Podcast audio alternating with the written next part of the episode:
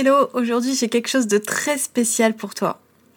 Quand on se lance dans l'illustration, on peut souvent se sentir perdu, dépassé. Et crois-moi, j'en sais quelque chose puisque je suis passée par là il y a quelques années. Aïe aïe aïe, c'était pas évident. Alors que tu sois sur le point de démarrer officiellement ton activité d'illustratrice ou que tu sois encore enlisé dans ton boulot actuel, dans mon guide de démarrage dans l'illustration, tu trouveras les 4 étapes indispensables pour bien démarrer ton activité. Définir ton projet, trouver ton pseudo, déterminer ton statut, instaurer une routine créative, etc. Ce guide te donnera toutes les infos utiles, mais également le coup de pouce dont tu as besoin aujourd'hui pour franchir rapidement les premières étapes. Si tu me connais un peu, tu sais déjà que rien de tel pour moi que d'être dans l'action pour faire face à la procrastination et au syndrome de l'imposteur. Pour télécharger ton guide et commencer à mettre en place ton projet d'illustration aujourd'hui, rends-toi sur elodie-illustration slash démarrer. elodie-illustration slash démarrer. Bonne écoute! Bonjour et bienvenue pour ce tout premier épisode de Illustration, le podcast. Donc moi c'est Elodie, je suis illustratrice depuis 2010 et aujourd'hui je vais vous parler de 15 façons de gagner de l'argent dans l'illustration et ce même si vous débutez. Alors si j'avais envie de faire cet épisode aujourd'hui, c'était pour prouver à toutes les personnes qui sont sur le point de se lancer dans l'illustration ou qui pensent mais qui ont trop peur, qui ont des doutes, euh, qui se demandent euh, s'ils vont pouvoir en vivre, quel, euh, quel marché est viable, qu'est-ce qu'ils vont pouvoir faire concrètement, comment ils vont pouvoir vendre leur illustration, leurs dessins. Je voulais prouver à toutes ces personnes-là qu'il y a vraiment du boulot dans l'illustration, que c'est un marché où on peut clairement gagner sa vie, j'en suis la preuve vivante, et qu'il y a surtout plein d'opportunités de gagner de l'argent en tant qu'illustrateur ou illustratrice, contrairement à ce qu'on pourrait penser, contrairement à peut-être ce que pensent vos proches euh, si vous êtes sur le point de vous lancer. Donc voilà, je vais vraiment vous montrer une liste non exhaustive des possibilités qui s'offrent à vous, parce que euh, l'illustration euh, ne se limite pas aux livres pour enfants. Ça, c'est vraiment la partie émergée de l'iceberg, c'est vraiment la chose à laquelle on pense en premier quand on pense illustration. Souvent, on pense livre jeunesse, livre pour enfants.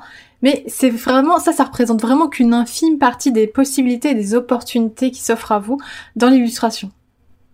Donc voilà, pour aborder tout ça, je vais vous parler en premier lieu de ce que je connais le mieux, à savoir ma situation, et euh, à savoir comment moi j'ai gagné ma vie depuis 2010, depuis que je me suis lancée, et même un petit peu avant, mais faut pas le dire. Donc je vais vous parler de mon parcours, sachant que chaque parcours est vraiment différent et que chaque illustrateur va avoir sa propre clientèle, sa propre organisation et euh, sa propre façon de, trouver ses clients, de trouver du travail. Donc euh, on va parler de ça et je vais vous raconter en détail comment j'ai gagné ma vie euh, depuis les débuts où c'était un peu galère jusqu'à maintenant. Et ensuite j'aborderai d'autres opportunités également que vous pourrez saisir même si vous débutez tout juste dans l'illustration. Alors c'est parti. Alors du coup, je vais vous parler de moi et euh, on va un petit peu revenir en arrière pour euh, voir comment je gagne ma vie depuis 2010 et euh, même un petit peu avant puisque je me suis déclarée officiellement, c'est-à-dire que j'ai pris mon statut et j'ai déclaré mon activité en 2010. Mais c'est vrai que j'avais commencé un petit peu avant à chercher mon style, à dessiner, etc. pendant ce temps-là, j'avais un boulot, donc je travaillais dans l'animation à Angoulême. Et euh, j'avoue que je savais pas trop où j'allais, je savais pas trop ce que je faisais, j'avais pas de style à ce moment-là, j'avais aucune idée de ce que j'avais envie de faire, donc j'avais pas de cible, j'avais pas euh, clairement d'idée sur euh, ni ce que j'avais envie de faire, pour qui, voilà, c'était un petit peu brouillon tout ça dans ma tête. J'avais envie de faire plein de choses. En revanche, j'étais passionnée. Il y avait plein de choses qui m'intéressaient, plein de choses qui m'attiraient. Euh, j'avais envie de faire par exemple de la papeterie pour enfants. J'ai fait des carnets euh, moi-même à la main. Euh, j'ai fait de la peinture sur bois, des coussins imprimés. enfin, tout ça, c'était, je touchais un petit peu à tout. Ça me rapportait rien, mais c'était pour moi. J'en vendais deux trois à mes amis, et puis c'était tout. donc du coup, j'avais pas encore. Ça, c'était aux alentours de 2008-2009, donc j'avais pas encore gagné. Enfin, j'avais pas encore gagné d'argent vraiment avec ça, donc c'est pour ça que j'avais pas encore déclaré cette activité, et surtout que je travaillais encore à côté, donc euh, je voyais pas trop l'intérêt. Mais c'était quand même une période hyper importante pour moi où je me suis vraiment rendu compte que ce que je voulais vraiment faire, c'était de l'illustration. Je voulais pas travailler dans une boîte, mais vraiment être à mon compte, faire mes créations, faire travailler pour moi, être mon propre boss. Ça, c'est quelque chose qu'on sait pas forcément au départ. Si on n'a jamais travaillé euh, dans une boîte, on peut pas savoir si c'est ce qui nous correspond. Euh, tout comme on sait pas si on sera fait pour être entrepreneur et travailler seul chez soi la plupart du temps. Donc personnellement, c'est à ce moment-là que j'ai pu euh, répondre à toutes ces questions. Donc à ce moment-là, donc toujours 2008-2009, euh, j'ai créé ma première boutique en ligne. Donc comme je vous ai dit, hein, j'étais pas encore déclarée, donc je ne vous conseille pas de faire ça. Mais euh, voilà, j'avais une toute petite boutique. Mais par contre, c'est vrai que dès le départ, j'ai vendu des affiches giclées Euh, donc euh, des, euh, enfin il y a plusieurs termes en fait pour dire gicler. on dit fine art aussi. Enfin voilà, c'est une, technique d'impression qui est, bah, je pense, la plus qualitative sur le marché. Et donc en fait dès le départ j'ai vendu des affiches giclées, alors que à l'époque c'était hyper cher, c'est-à-dire que pour un format A3 ça coûtait 30 euros. Euh, maintenant, ça coûte euh, la moitié, donc 15 euros à peu près. Enfin, ça dépend où vous les faites imprimer, mais euh, si vous les faites imprimer à l'extérieur, enfin chez un imprimeur, ça peut, enfin vous pouvez trouver une impression à 3 pour pour 15 euros. Donc c'était franchement hors de prix à l'époque et je faisais pas du tout de marge, enfin très peu de marge, j'en faisais quand même un peu mais quand je les vendais c'était vraiment compliqué de, de, marger dessus et de faire des profits avec ça. Mais euh, en tout cas je voulais pas lésiner sur la qualité, ça c'est un truc que j'ai toujours fait dans ma boutique et que je continue à faire. D'ailleurs, ce que j'ai jamais fait, par contre, c'est euh, d'acheter une imprimante pour imprimer moi-même mes affiches. Euh, alors, je l'ai jamais fait parce que euh, j'avais pas forcément envie de m'embêter avec ça et que ça prend de la place, chose que j'ai pas forcément à Paris. mais en tout cas, je sais que c'est une option qui apparemment est, plus intéressante financièrement. Alors, en revanche, je vais pas pouvoir vous donner d'exemples d'imprimantes là tout de suite, mais par contre, je sais que c'est un sujet qui est souvent discuté dans mon groupe privé sur Facebook. Alors, si vous le connaissez pas, je, je vous mettrai le lien dans les notes de cet épisode. ça s'appelle la communauté d'Elodie avec les trémas sur le E euh, sur Facebook. Voilà, vous pouvez demander euh, à vous inscrire et je vous euh, je valide toutes les inscriptions a priori. Il y a juste à répondre deux trois petites questions. Mais je sais que c'est un sujet qui revient régulièrement et qu'il y a plein de, enfin plusieurs personnes en tout cas qui qui donnent des réponses assez pointues, dont Amandine. Amandine, si tu m'écoutes, petite dédicace. Donc voilà, je pense que ma boutique en ligne, c'est l'une de mes premières sources de revenus euh, à l'époque. Euh, et petit à petit, euh, au fur et à mesure que je créais des illustrations vraiment pour pour déterminer mon style et pour essayer de, créer un portfolio, je me suis rendu compte parce que à l'époque, j'étais un petit peu brouillon. Je, partais dans tous les sens. Je pouvais dessiner des illustrations pour enfants, des, des illustrations cartoon. J'ai essayé de j'ai essayé la peinture digitale, enfin j'ai essayé plein de choses, le, le, photomontage aussi, j'ai vraiment essayé plein de choses. Et euh, petit à petit, au fur et à mesure, ça, ça a commencé à s'affiner, j'ai commencé à comprendre que je, que je voulais, euh, que je préférais dessiner dans un style réaliste et que le monde de la mode et de la beauté en particulier me faisait vraiment rêver. Euh, je m'en suis vraiment rendu compte en Australie. Je me souviens encore de la fois où je suis tombée sur un, sur un magazine euh, où euh, la couverture était illustrée par David Danton. Alors si vous connaissez pas, je sais pas si je prononce bien déjà, désolé pour mon anglais, mais euh, David Danton c'est un Danton d'ailleurs peut-être plutôt. C'est un illustrateur qui bah, qui illustre des à l'aquarelle, des, illustrations plutôt mode et en fait je suis tombée donc sur un magazine avec l'illustration de Kate Blanchette en couverture et, et autant vous dire que ça m'a subjugué, j'ai trouvé ça magnifique et je me suis dit c'est ça que je veux faire. Voilà, c'est ça, c'est vers ça que j'ai envie d'aller. Et en même temps que, que je commençais vraiment à avoir une vision plus claire de ce que je voulais faire et pour qui, euh, mon style a commencé également à, s'affiner et euh, j'ai commencé à développer un style réaliste euh, qui mêlait le feutre fin en pointillisme, je dessinais en pointillisme à l'époque, et je rajoutais des taches d'aquarelle, voilà, pour un petit peu donner de la couleur à tout ça. Donc comment j'ai commencé à gagner de l'argent en 2010 quand je me suis enfin lancée officiellement, quand j'ai enfin eu mon statut et mon euh, numéro de sirette. Euh, alors la première chose que j'ai fait à ce moment-là, c'est des portraits pour des particuliers. Alors si vous connaissez pas mon style, euh, voilà, je suis plutôt spécialisée dans les portraits, c'est vraiment quelque chose que j'aime faire et comme j'ai un style réaliste, du coup ça fonctionne bien, c'est une demande que j'ai euh, assez facilement. Et euh, alors du coup, durant cette année 2010, j'ai fait beaucoup de demandes, euh, de commandes pardon, de portraits pour des particuliers qui me demandaient ça via les réseaux sociaux ou, ou via des, des, connaissances. Et du coup, je continuais à alimenter ma boutique en ligne qui me rapportait toujours un peu de revenus. Mais c'est vrai que c'était un petit peu, voilà, c'était léger à l'époque. Alors ça, c'était pour ma première année en tant qu'illustratrice. Je faisais pas grand chose de plus à l'époque. Ensuite, la deuxième année, donc 2011, euh, alors il faut savoir qu'à l'époque, Instagram n'existait pas, ou alors c'est, enfin si, ça existait, pardon. Ça existait, puisque je crois que c'est, j'ai regardé du coup, pour pas dire de bêtises, je crois que ça existe depuis 2010. Mais alors à l'époque, c'était vraiment confidentiel. Euh, les, euh, les, comment dire, les plateformes pour promouvoir son travail, à l'époque, c'était plutôt MySpace. je sais même pas si ça existe encore. Facebook, voilà, Facebook avait fait un bon, bon démarrage. C'était d'ailleurs la plateforme pour communiquer sur son activité à l'époque, chose qui est plus vraiment Euh, et du coup, euh, je, je communiquais comme ça et je continue à vendre donc sur ma boutique. Euh, je continue aussi à faire des portraits pour des particuliers. J'ai fait ça un bon moment. 2011, c'est aussi l'année où j'ai commencé à vraiment développer un style euh, reconnaissable. Euh, voilà, comme je vous disais, euh, en 2009, quand j'avais vu cette illustration de Kate Blanchette, ça a vraiment fait tilt dans ma tête et du coup, j'ai commencé vraiment à ce moment-là à, chercher un style qui pourrait être adapté à ce genre de demande. Et, et là, du coup, je commençais vraiment à avoir quelque chose de cohérent et ça m'a permis d'être remarqué par des galeries à l'international et de pouvoir participer à des expositions de groupe. Par exemple, j'ai participé à des expositions à la galerie Nucleus aux États-Unis. Mais à cette époque, comme je vous ai dit, j'étais à mon compte, donc j'avais plus de filet de sécurité, donc il a fallu que je trouve vite et rapidement du travail. Et euh, les premières commandes que j'ai eues, les premières commandes pro que j'ai eues, c'était pour des flyers pour euh, les soirées open house showcase à Paris. C'est drôle parce que je ne savais même pas ce que c'était que le showcase à l'époque, alors que c'était c'est une boîte qui est assez connue. Maintenant, ça existe plus, je crois ça a changé de nom. Mais à l'époque, je je connaissais pas du tout. Mais j'avais un espèce d'accord mensuel où euh, il fallait que je dessine une illustration de nana un peu sexy, un peu jolie. Donc ça ça me correspondait. tous les mois, il fallait que je dessine une jolie nana pour pour les flyers. Alors c'était pas rémunéré euh, des fortunes, hein. je crois que c'était, euh, je sais pas, 150 euros, 200 euros, un truc comme ça. C'était vraiment les premières commandes pro que j'ai pu avoir. Et euh, petit à petit, j'ai aussi été remarquée par la marque Lamarelle, qui était une marque de papeterie hyper réputée à l'époque, qui n'existe plus maintenant, mais qui faisait plein de papeterie, qui faisait plein d'objets dérivés illustrés.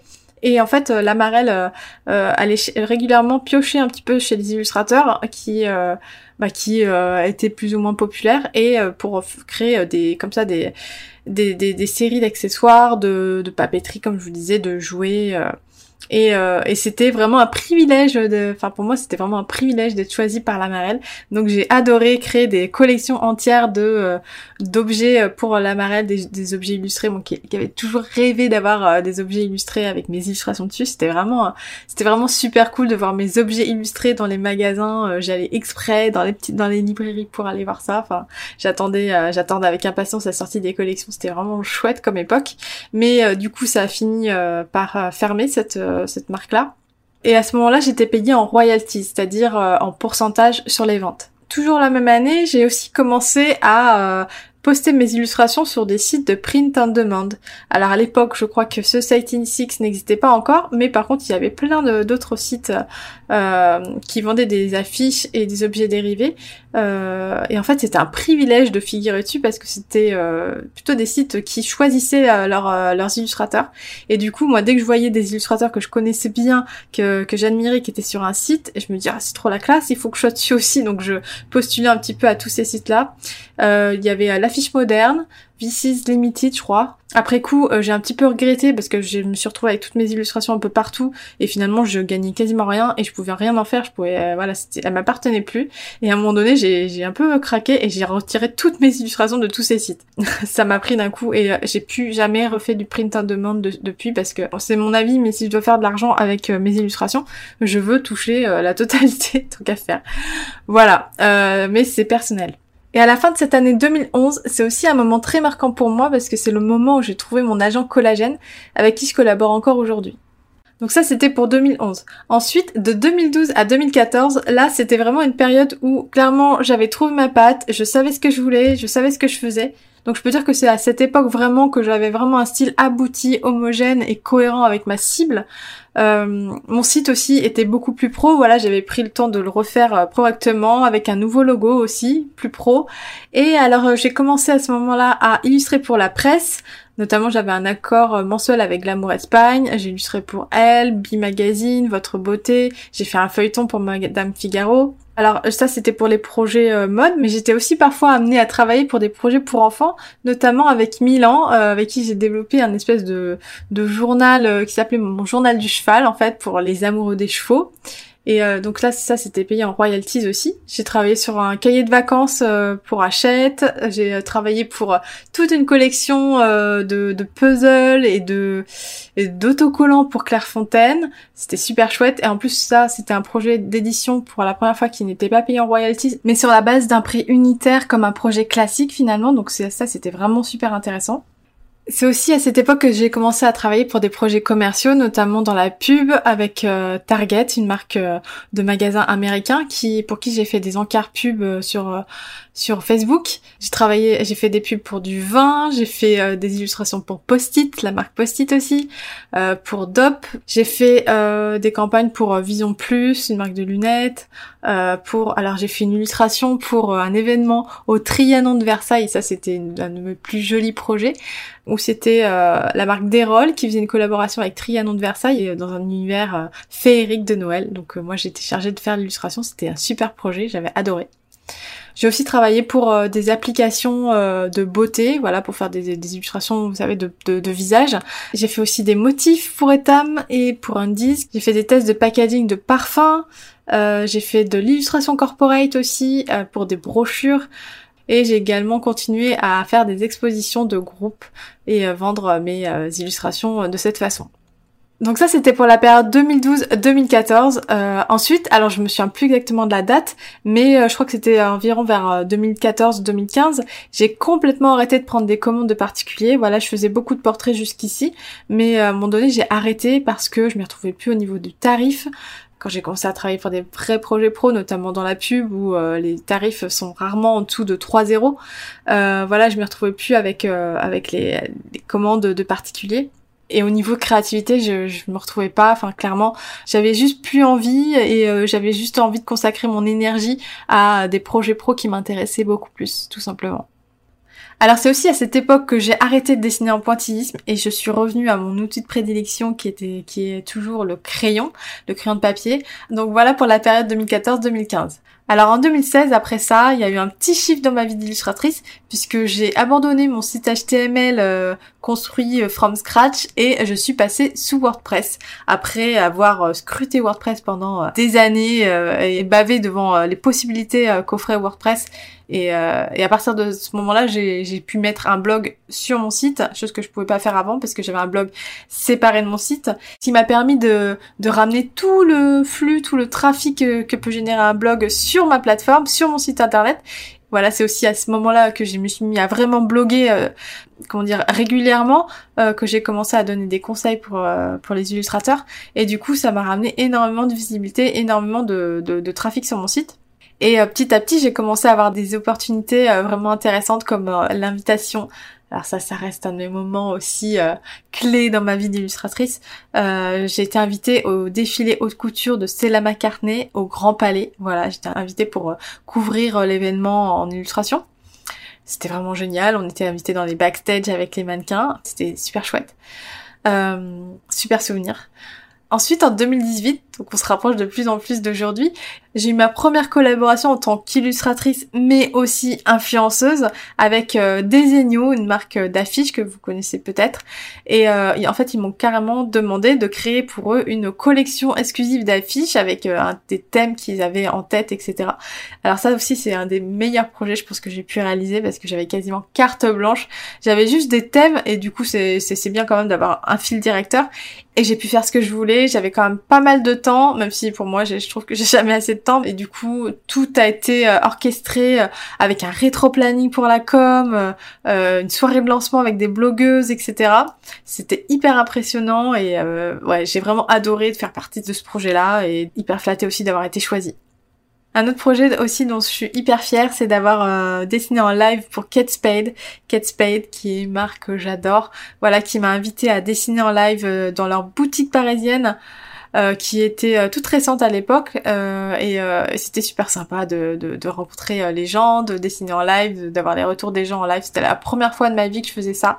Je suis quelqu'un d'assez introverti et du coup en général j'évite ce genre de choses même si je sais que c'est une super opportunité, dessiner en live, il y a énormément de demandes, euh, j'en, reçois régulièrement, mais euh, j'ai tendance à les, à les refuser parce que je me, c'est pas quelque chose que j'ai envie de développer, ça me fait, ça me fait trop peur, voilà. Mais en tout cas, si c'est quelque chose qui vous intéresse et que vous êtes à l'aise dans cet exercice de dessiner en live, franchement, euh, lancez-vous, il y a vraiment une demande par rapport à ça. Euh, un dernier petit mot aussi par rapport à un marché qui est assez méconnu, c'est le marché du corporate. Donc récemment j'ai fait euh, une illustration pour l'inauguration d'un nouveau bâtiment d'une entreprise.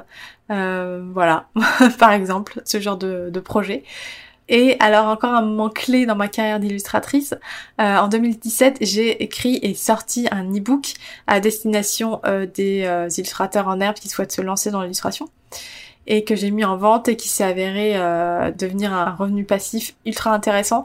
Donc voilà, ça c'était pour tous mes revenus. Voilà, je vais vous faire un petit récap après. Donc voilà, ça c'était pour euh, tous mes revenus. Voilà, je vais vous faire un petit récap après. Mais avant ça, je voulais aussi vous donner euh, d'autres options euh, de générer des revenus dans l'illustration.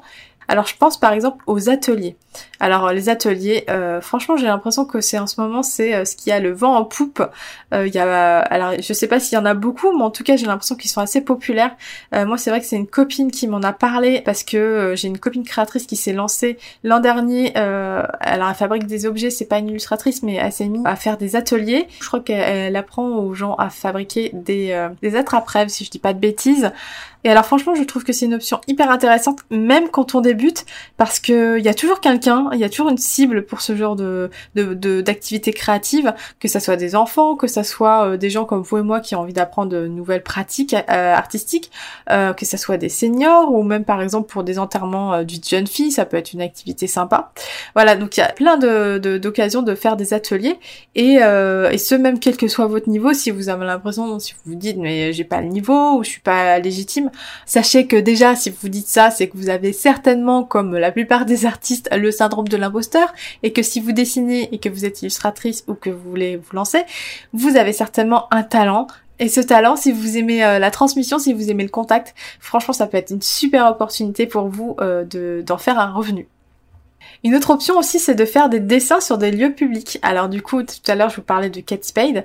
Euh, voilà, ça peut être par exemple illustré pour une soirée euh, en live. Ça peut aussi faire des dessins sur des euh, vitrines de boutiques. Voilà, si c'est quelque chose qui vous attire. Ça aussi, c'est quelque chose que vous pouvez faire si vous débutez parce que vous pouvez aller voir les boutiques de votre quartier, de votre ville et leur proposer ce genre de service, par exemple. Et ensuite, il y a une autre opportunité encore de générer des revenus que vous connaissez peut-être, c'est l'influence. Tout comme les, blogueuses, euh, certaines illustratrices ont une communauté assez importante sur Instagram ou sur YouTube euh, pour pouvoir euh, attirer bah, les marques et pour pouvoir créer du contenu en collaboration avec les marques et être payé pour le faire. Et voilà, je viens de vous faire un topo de toutes les opportunités qui s'offrent à vous dans l'illustration, mais bien sûr, il y en a plein d'autres auxquelles je pense sûrement pas tout de suite parce que encore une fois c'est une euh, liste non exhaustive et que tous les illustrateurs ont leurs moyens euh, à eux de gagner de l'argent. Alors attention, je vous dis pas que euh, allez-y, lancez-vous, vous allez gagner plein d'argent tout de suite et tout. Non, je vous dis pas ça du tout.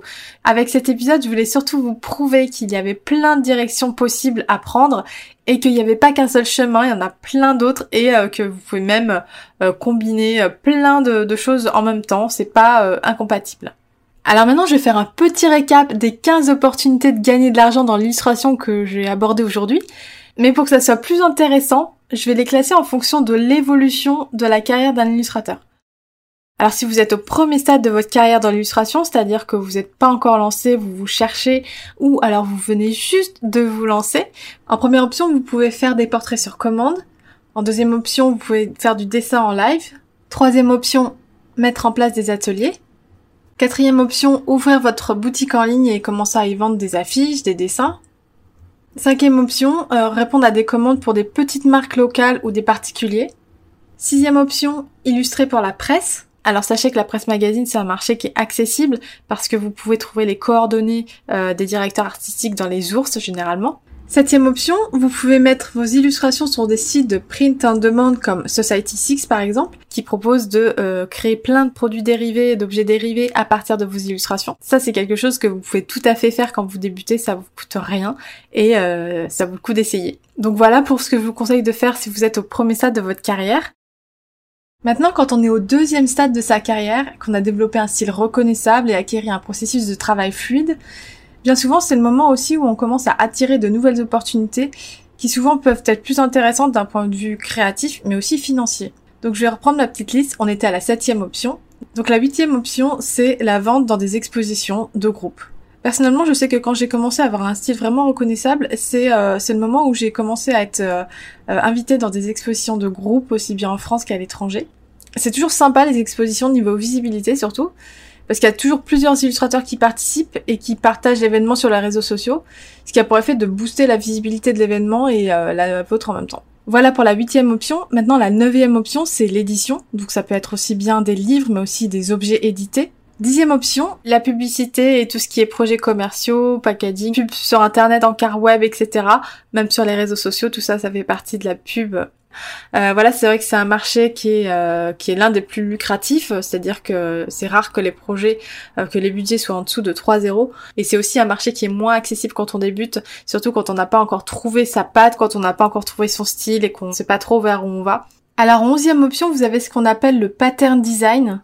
Certains illustrateurs gagnent leur vie en licenciant des collections de motifs destinés à être imprimés sur des objets du quotidien, dans des domaines aussi variés que la décoration, la papeterie, mais aussi la mode. Moi, c'est ce que j'ai pu faire par exemple pour Etam et pour Undies. Ensuite, en douzième option, il y a tout ce qui est projet corporatif. Donc, je vous en ai un petit peu parlé, mais en gros, le corporatif, c'est euh, tout ce qui va être euh, communication interne à une boîte ou euh, à une association. En treizième option, vous avez ce qui s'appelle l'influence, qui, euh, consiste à, faire des collaborations avec des marques, comme peuvent le faire les blogueuses par exemple. Euh, c'est un univers que je connais pas du tout, donc je vais pas vous en parler, mais je sais que ça existe et que certaines personnes gagnent leur vie euh, en faisant cela. Donc, voilà, c'est aussi une opportunité à, saisir si ça vous intéresse.